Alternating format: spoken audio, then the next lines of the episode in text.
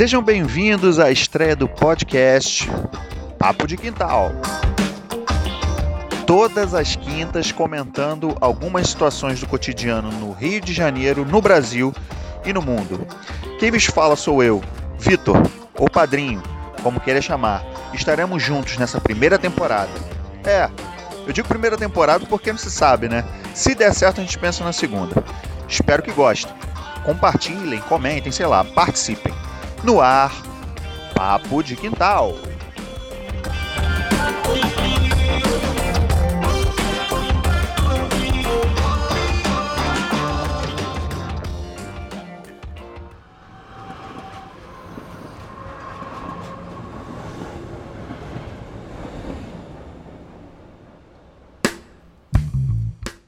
A nossa, abre aspas, querida, fecha aspas, Supervia decidiu juntar o ramal Deodoro com o ramal Santa Cruz, aumentando em 11 estações o trajeto do Santa.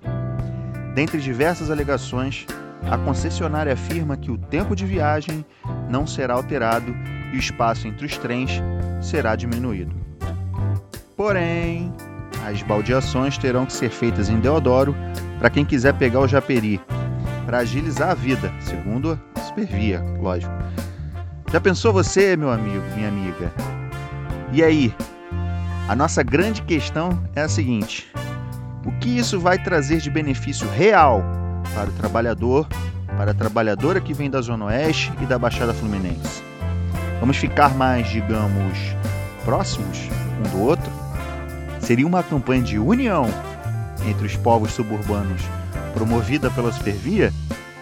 Com a palavra, o compositor e entusiasta da cultura suburbana, Danilo Firmino, o Bravo.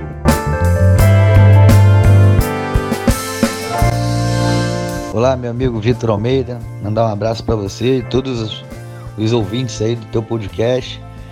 É, quem fala aqui é Danilo Firmino, do coletivo Fala Subúrbio. E sobre essa questão absurda que a Supervia anunciou no dia de ontem, no domingo, né, da, do, da interligação dos ramais Deodoro e Santa Cruz. Primeiramente, queria dizer que eu não considero isso uma interligação, e sim ao fim do ramal de Deodoro, que a Supervia vinha desde o ano passado precarizando e querendo terminar, porque de alguma forma ela enxerga que não dá lucro.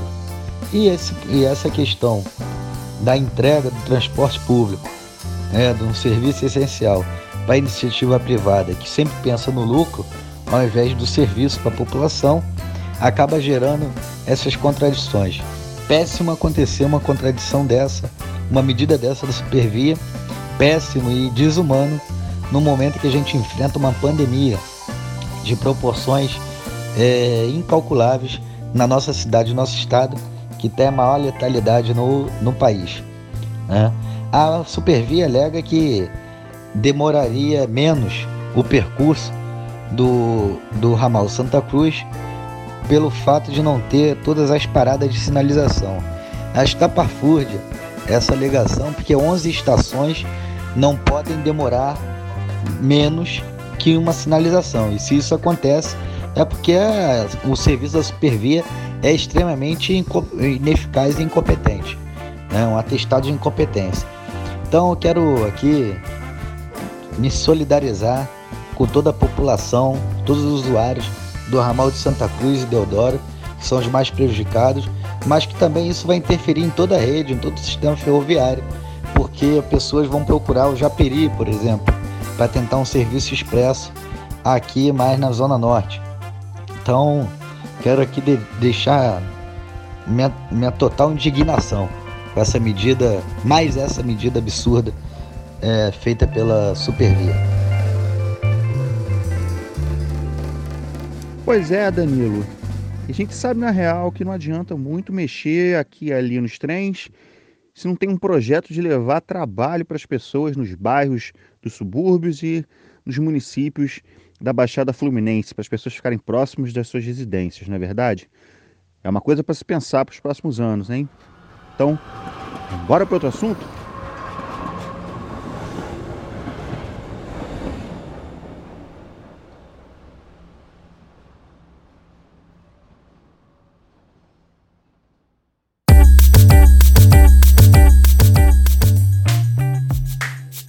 Falando em trabalho, o que inundou a internet durante essa pandemia foram as lives. O entretenimento adentrou de vez os lares brasileiros através das redes sociais e plataformas virtuais, seja por debates, seja principalmente pela apresentação de artistas. E aí você para para pensar. Quem antes não podia assistir um show ao vivo de, por exemplo, Jorge Mateus ou Ivete Sangalo, um outro artista ou banda lá da casa do cacete. Agora tem os caras ali na telinha, do celular, da TV, do notebook, seja lá do que for. E essas apresentações chegaram a levantar polêmicas, como no caso do Gustavo Lima, por causa da questão da bebida alcoólica. Nessa onda também tiveram os pedidos de doação. As mega estruturas de lives foram super comentadas e tal, mas essa questão da doação levantou também debate. Chamei o André Gabé, músico, compositor e escritor, autor dos livros Suburburinho 1 e 2 e Nunca Foi Sorte, Sempre Foi Macumba, para dar a sua opinião. Dá o papo, André. Eu tenho muita, muita, muita implicância e preguiça de artistas que são super bombados, ricos, milionários, cheios de patrocínios, cheios de, de apoios, milhões de dinheiro na caixinha, é, ficarem fazendo campanha na televisão, em qualquer lugar, pedindo para pobre clicar em QR Code para doar dinheiro. Doe o que puder, eu acho irritante, doe, doe o que puder. Porque não é assim que funciona, doe o que puder, porque é, não é pro pobre que essas pessoas têm que pedir, elas têm que usar esse poder de persuasão delas, de influência, para pedir para o governo, para a iniciativa privada, para as empresas que, que, que apoiam, que patrocinam ele, sabe? Fica vendo Ivete Sangalo fazer live bancando a humilde de, de, de pijama, é, com apoio da Viva, da, da, da Vivo pedido pro pobre doar. Porque assim, as, os ricos, você pode ver esses perfis de ricos, assim, milionários no, no Instagram, eles adoram, ah, adoro Ivetona, tão espontânea Ivetona. Mas você acha que o rico vai estar tá vendo live de Ivete pra doar? Coisa. Quem tá vendo é o pobre que não tem nada para fazer, que não tem nada para se divertir. E a gente sabe da solidariedade do pobre, da solidariedade do suburbano, que mesmo com pouca coisa em casa, mesmo com pouca coisa em casa, eles vão dar um jeito de doar um, um, um arroz pro vizinho, um prato de comida pro vizinho. Ah, gente, dá um tempo, doe o que puder. Uma, um amigo meu falou uma coisa muito fantástica, que é assim, se você só pode doar cinco reais, é que você não pode doar cinco reais sabe? Se instaura essa coisa de uma solidariedade emergente que a gente sabe que o pobre tem, para você ganhar um dinheiro que poderia vir de uma outra fonte, de uma outra maneira. Acho injusto, acho errado, acho equivocado. Você vê na Lady Gaga uma, uma artista internacional com um nome com poder imenso. O que, que ela faz? Ela chama os maiores artistas do mundo, do mundo, e faz uma live que é assim: olha, senta teu rabinho na, na tua casa, que a gente vai fazer música para você, para você ouvir, para você passar por esses tempos de tristeza com alguma diversão praticamente de graça. É isso que essas pessoas têm que fazer. Porque não adianta ficar dizendo que ah, eu vim das classes baixas, ah, eu comecei vendendo quentinha, ah, que na hora, de, na hora do, do, do desespero continua pedindo pro pobre. Não tem paciência. Não acho bonito. Acho, acho inacreditável ainda as pessoas é, é, irem nessa onda desse textinho hipócrita dessa gente. E o André, na sua fofurice, como ele mesmo fala, jogou aí algumas gotas de pimenta tabasco na sopa de ervilha da galera, hein?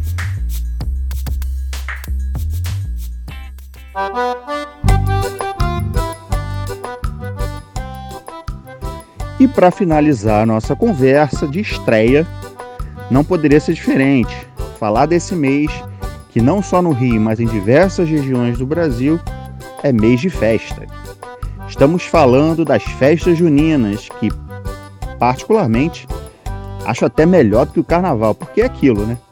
Carnaval é bom para quem gosta muito de beber.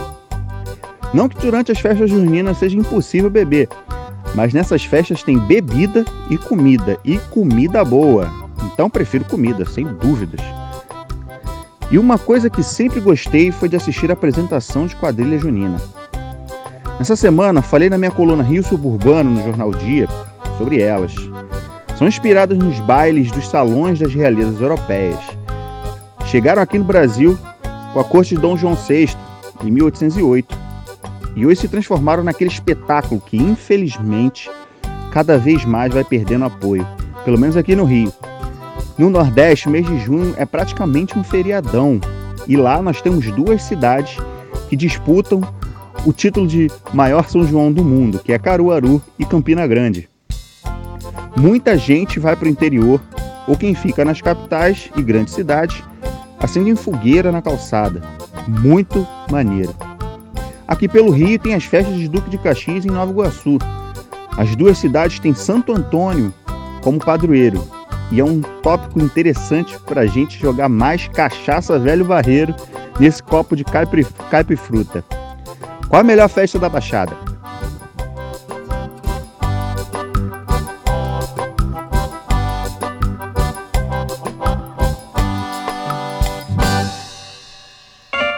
É isso aí, pessoal.